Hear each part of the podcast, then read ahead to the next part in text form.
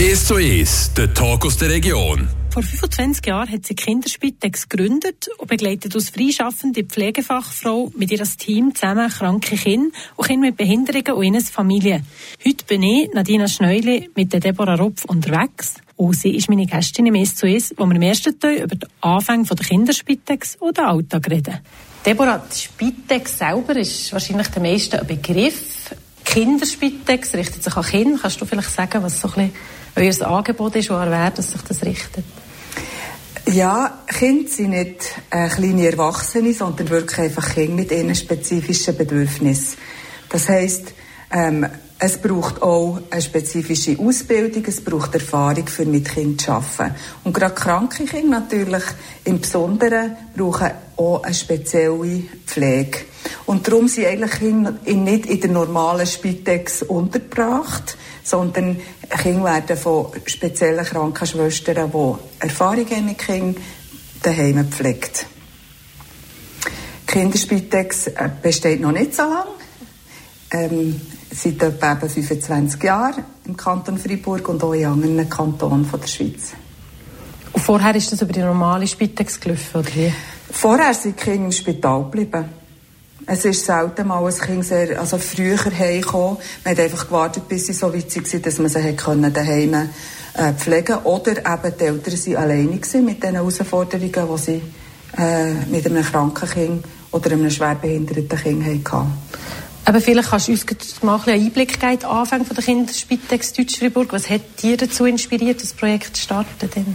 Ich bin selber ein betroffenes Geschwister. Ich habe eine äh, schwerbehinderte Schwester und habe natürlich gesehen, wie das ist, wenn, wenn so ein Kind daheim ist.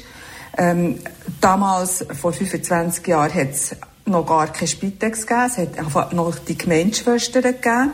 Und ich war Kinderkrankenschwester und habe einfach ein Herz dafür gehabt, und ohne Vision, dass Kinder können daheim bei der Familie sein, so schnell wie möglich und in ihrem gewohnten und vertrauten Umfeld können sich entwickeln. Und das ist eigentlich meine Motivation gewesen. Auch weil ich selber gesehen habe, dass meine behinderte Schwestern können daheim sein, die können zu Kerzen in die Schule gehen, wo meine Eltern dafür gekämpft haben, dass sie können wirklich daheim ihre Entwicklungsschritte machen und können gepflegt werden. Welche besonderen Herausforderungen und Bedürfnisse gibt es vielleicht bei der Versorgung von kranken Kindern oder eben Kindern mit Behinderungen und ihren Familien? dazu muss man vielleicht ein zu den äh, äh, Krankheitsbildern oder Erkrankungen kommen. Also wir haben Kinder mit äh, akuten Erkrankungen, sagen wir, das ist eine Borreliose, ein Zeckenbiss und das Kind hat vielleicht eine Hirnhautentzündung, die wird diagnostiziert und dann gehen wir Infusionen geben die Antibiotika enthalten, wo man einfach drei Wochen oder zwei Wochen Antibiotika gibt. Oder es sind Kinder mit einem, nach einem Unfall, wo wir äh, Wundversorgungen machen.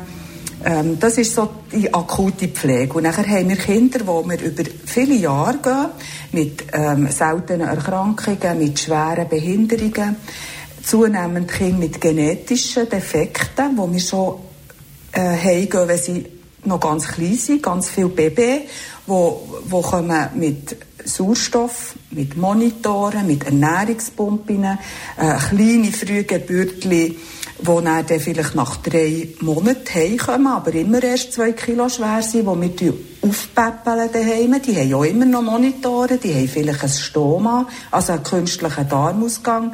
Die äh, brauchen Überwachung, ähm, die brauchen spezielle Ernährung. Die haben Ernährungspumpen über eine Dauersondierung. Also das sind wirklich auch Kinder, die äh, über, eine, über einen langen Zeitraum in unserem Programm sind, wenn man das jetzt mal so sagen kann. Und wie ist es, wie kommen die Familien auf euch? In der Regel wird das Kinderspital die Kinder bei uns anmelden, bevor sie austreten. Es gibt manchmal auch Familien, die sich selber melden wenn es einen Kantonswechsel gibt oder so, wenn sie in den Kanton Freiburg ziehen, dann melden sie sich bei uns und sagen, wir haben Kinderspitex in einem anderen Kanton. Oder es gibt Kinderärzte, die uns Kinder anmelden, weil, weil sie eine Überlastung sehen oder gerade bei psychiatrischen Patienten. Und dann äh, meldet auch mal eine Kinderärztin, ein Kinderarzt bei uns Kind an. Aber in der Regel ist es das Kinderspital Bern, das uns Kind anmeldet, im Voraus. Da gibt es eine Anmeldeplattform und dann planen wir den Austritt. planen. Aber du hast, äh, bist selber betroffen gewesen, siehst jetzt auch viele Familien, wie wirkt sich das, die Erkrankung von einem Kind auf die Geschwister und vielleicht das gesamte soziale Umfeld aus und wie probierst du, ähm, die Herausforderungen anzugehen? Ja, vielmal ist eine schwere Erkrankung von einem Kind bedeutet für ein Paar, dass die ganze die ganze gesellschaftliche, ähm, die gesellschaftlichen Beziehungen zusammenfallen. Sie schrumpfen auf ein Minimum. Das heißt, die Familie wird wie vereinsamt. Sie sind mit ihrem Kind, mit den Herausforderungen äh, ganz fest auf sich selber angewiesen und haben vielmal gerade im Moment niemand mehr. Weil sie einfach, sie müssen nur noch funktionieren. Sie haben ihre schwierigsten Herausforderungen. Die Leute um sie herum verstehen sie vielleicht nicht mit ihren Problemen, die sie haben äh, weil die Probleme so anders sind als, als ihr Umfeld, als ihre Verwandten, ihre Bekannten. Und ich sehe, dass die Herausforderungen sehr, sehr hoch sind. Und denen zu begegnen, ähm, in der, mit der Kinderspitex heisst für uns, also für mein Team und für mich, dass ich zuerst einmal versuche, herzuschauen und herzulösen, was braucht die Familie, was brauchen die Geschwister, wie geht es denen überhaupt. Brauchen die mehr Informationen bezüglich einem Krankheitsbild? Brauchen sie die Eltern Hilfe wirklich in der Pflege mehr? Brauchen sie Finanzen? Brauchen Geschwister die Aufmerksamkeit? Wir versuchen wirklich zuerst einmal zu analysieren, was brauchen die im Moment. Und versuchen natürlich dann ihr interprofessionelle und das Beziehungsnetz mit ihnen zusammenzubauen und zu bilden. Weil das ist, wird das sein, was sie trägt, nachher in einer, wenn das eine chronische oder eine, eine genetische Erkrankung ist vom Kind, die über einen langen Zeitraum wird eben die Aufmerksamkeit der Eltern fordern. Aber du hast dein Team angesprochen, du machst das nicht allein? Ja, ich habe ein Team von, wir sind insgesamt äh, zehn Pflegefachfrauen, die spezialisiert sind auf Kinderkrankenpflege. Die Frauen arbeiten alle, es sind alles Frauen besitzen. Sie arbeiten alle, die meisten noch an einem anderen Ort. Bei mir arbeiten sie einfach punktuell aus Bezugspersonen in diesen Familien und sie tun dort Pflege leisten. Sie tun dort ähm, aber eben auch schauen, was brauchen die Eltern an Entlastung. Sie versuchen, das ganze familiäre System im Blick zu behalten. Ähm, sie haben auch die Aufgabe, die interprofessionellen Pflegedienste wie Ergotherapie, Physiotherapie, die Ärzte im Spital, Hausärzte, wie die Vernetzungen zu unterstützen, weil es läuft viel mal, laufen viele Informationen bei diesen Familien zusammen, wo manchmal eine Überforderung sind. Und da ist, ist eine Pflegefachfrau, die das Kind kennt, die die Herausforderung von der Krankheit kennt, die die Eltern und das familiäre System kennt, ist das sehr hilfreich, dass sie so kann wie die Vernetzungen unterstützen.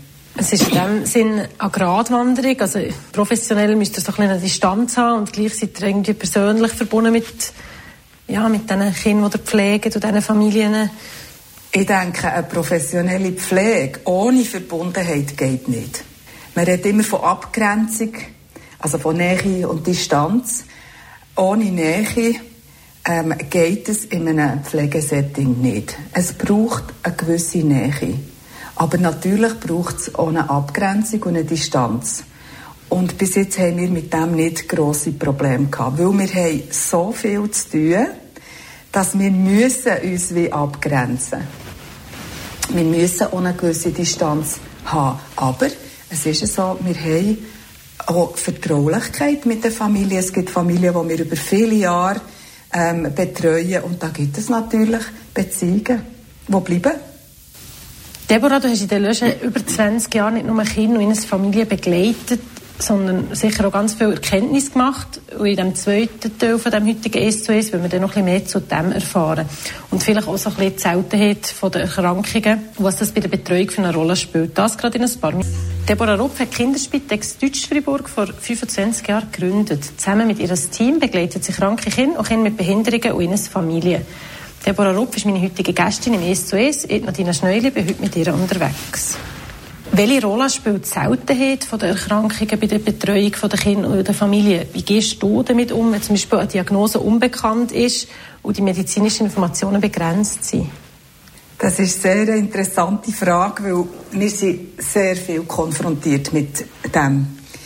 Äh, zunehmend bekommen wir mehr Anmeldungen von ganz kleinen Kindern mit Diagnosen oder mit eben Problemen, mit Erkrankungen, die man noch nicht zuordnen kann. Oder wo zum Beispiel ein genetischer Test gemacht worden ist und die Eltern warten darauf, um zu schauen, was hat unser Kind überhaupt.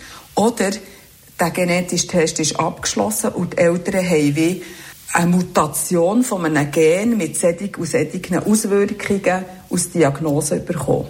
Für die Eltern ist das eine ganz schwierige Situation. Sie müssen sich auseinandersetzen. Auf einmal haben sie einen Schock, weil sie sehen, ah, unser Kind hat die Genmutation zum Beispiel und hat, soll jetzt in Zukunft das und das und das überkommen. Also wie wenn man zum Beispiel ein Medikament abgibt und es ist ein, ein Nebenwirkungsbeipackzettel dabei. Und die Eltern fixieren sich dann auf das oder denken, das Kind hat jetzt das alles. Wie kommt es nur raus? Selbst auch wir als Pflegefachfrauen sehen die ganze Liste von Auswirkungen von dem Gendefekt zum Beispiel und müssen das im Blick behalten. Aber was uns dann ganz wichtig ist, ist, dass wir das Kind anschauen. Dass wir die Familie anschauen und dass wir versuchen, die Eltern zu ermutigen, zu sehen, was hat jetzt ihr Kind schon, was kann es schon. Und so auch zu wachsen und nicht nur sich zu fixieren auf das, was dann noch werden könnte, was ihnen Angst macht. Weil die seltenen Erkrankungen, die sind wirklich, natürlich mit unseren vielen Tests, die man machen kann, sind die da, aber es gibt auch Möglichkeiten, ihnen zu begegnen. Und es gibt in der Schweiz auch Organisationen von Kindern mit seltenen Erkrankungen, von Elternvereinigungen, wo man sich melden kann, die sind sehr gut und sehr hilfreich. Fast besser als Google. Kannst du von einem Beispiel berichten, wo Eltern vielleicht irgendwie eine unkonventionelle Lösung gefunden haben, für den Alltag mit so einem Kind zu meistern? Es gibt ganz viele unkonventionelle Lösungen. Eins kommt mir in Sinn, ein seltener Hirntumor, ein Kind, das nicht mehr reden. Ähm, ein zwölfjähriges Kind, das wir schlussendlich mit, mit, einer, mit einem Korb von jungen Kätzchen das Kind zum Reden bringen Ja, wir gehen zum Teil in den Wald. Wenn Kinder im Wald spielen, ein Kind kann tetrisieren, dann muss man den Schutz gewährleisten, die Intimität. Ähm, aber das machen wir auch, damit das Kind mit, der, mit dem Kindergarten in den Wald kann. Zum Beispiel bin ich auch schon mit einem grossen Bub an eine Seifenkiste rennen, weil ich gewusst habe, das ist seine letzten Wochen von seinem Leben und er hat eine Infusion und er braucht die Infusion und dann bin ich halt mit ihm an das Seifenkiste rennen in die Westschweiz gefahren und habe dort die Infusion gemacht. Ein Bub, der in ein Skilager möchte, der schwerbehindert ist und der braucht einfach tägliche Pflege. Und jetzt schauen wir, dass wir den dorthin pflegen können, damit er mit der Schule ins Skilager kann. Was, auch schon, was wir auch schon hatten, ist, äh, wir haben inhaliert mit einem sechsmonatigen Bub und der hat einfach nicht wollen und der hat halt den Bauchtanz gemacht vor ihm. Ja, es gibt bei den Kindern unendliche Möglichkeiten. Ich habe schon Gitarre mitgenommen, wenn ich gemerkt habe, jetzt braucht das Kind wie zuerst einen neuen Zugang. Ähm, eine Pflegefachfrau von mir ist vor kurzem mit ihrer Patientin in einen Zoo, für einfach einmal etwas anderes mit ihr zu machen, als sie einfach immer zu drangsalieren, für die Pflege durchzubringen. So gibt es einfach in der Kinderspitex auch immer wieder, ähm, machen wir wirklich unkonventionelle Sachen. Aber die sind natürlich nachher nicht unbedingt finanziert die ganze Zeit. Das können wir dann über Stiftungen äh, abdecken. Wie hat sich vielleicht verändert über die Jahre? Jetzt eben, du hast vor 25 Jahren angefangen. Was ist jetzt heute anders? Die Erkrankungen werden eher schwieriger. Auch die Möglichkeiten, die man heute hat, dass man als Kind beatmet haben.